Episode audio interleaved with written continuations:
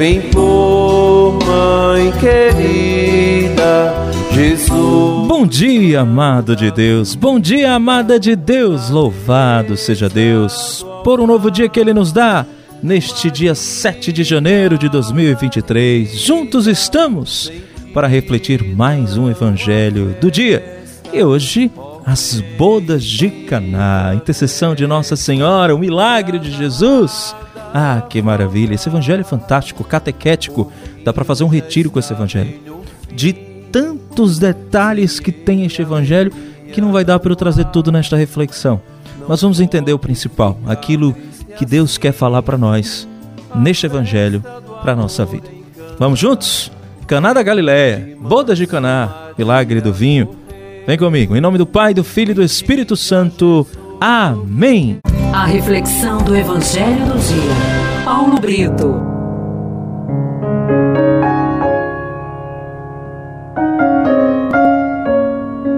A primeira leitura de hoje está na primeira carta de São João, capítulo 5, de 14 a 21. O salmo do dia é o Salmo 149. O Senhor ama seu povo de verdade, é o refrão. O evangelho de hoje está em João, capítulo 2, de 1 a 11. Meu irmão, minha irmã, o evangelho de hoje é o milagre das bodas de Caná, que você certamente já conhece.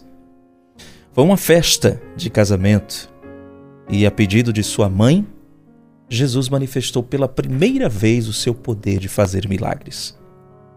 Ao perceber que o vinho havia acabado e já prevendo a frustração dos noivos e dos convidados, porque pela cultura judaica era uma grande vergonha e desonra faltar vinho à festa, Maria intercedeu junto do seu filho, com a determinação, dando provas da confiança que depositava nele. A firmeza de Nossa Senhora diante de, da argumentação de Jesus de que não havia ainda chegado sua hora é um detalhe muito importante para o nosso crescimento como cristãos. Ela sabia que ele podia fazer algo, por isso, com firmeza e decisão, foi até ele. Por isso que a gente nunca devia se esquecer de que na festa da nossa vida, Maria está presente tanto nos momentos alegres, como também naqueles de maiores dificuldades. A certeza disso é razão para que tenhamos esperança diante das nossas carências. Porque a nossa vida também pode ser comparada a uma festa, na qual celebramos a fraternidade, partilhamos experiências, necessidades, alegrias e sofrimentos. Há dias em que nos falta o vinho da alegria, da paz, da saúde, da sobrevivência financeira. Mas precisamos ter confiança de que Nossa Senhora, a mãe de Jesus e nossa, atenta a tudo, percebe as nossas dificuldades, escuta o nosso silêncio e vê a nossa angústia. Ela se antecipa pede ao seu filho por nós, mas ela também nos recomenda: fazei o que ele vos disser. Se nós seguirmos as suas instruções, com certeza, Jesus manifestará o seu poder e vai transformar no vinho que está faltando a água que nós lhe apresentarmos como fez nas bodas de Caná. Jesus também pode fazer na nossa vida e pode transformar o pouco que temos em algo muito melhor. Ah!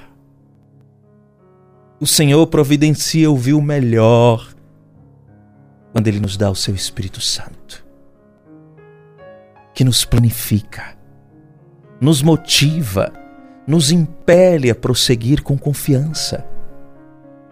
Isso acontece também quando nós pedimos a sua intervenção, o seu auxílio. O Espírito Santo é Ele, o vinho que dá alegria, que dá esperança ao nosso coração. É Ele quem nos ensina a amar É Ele quem nos ensina a perdoar, a ser forte, a lutar, a prosseguir. O vinho do amor é o Espírito do Senhor. Por isso, não nos cansemos de pedir: Vem Espírito Santo. O que, é que está faltando na sua vida? Qual é hoje o vinho que está faltando para sua festa ser alegre? Você tem feito tudo o que Jesus lhe diz? Você confia na intercessão de Maria? Faça hoje uma oração invocando a presença do Espírito Santo através da intercessão de Nossa Senhora. Em nome do Pai, do Filho e do Espírito Santo, amém. Que Deus te abençoe e te guarde.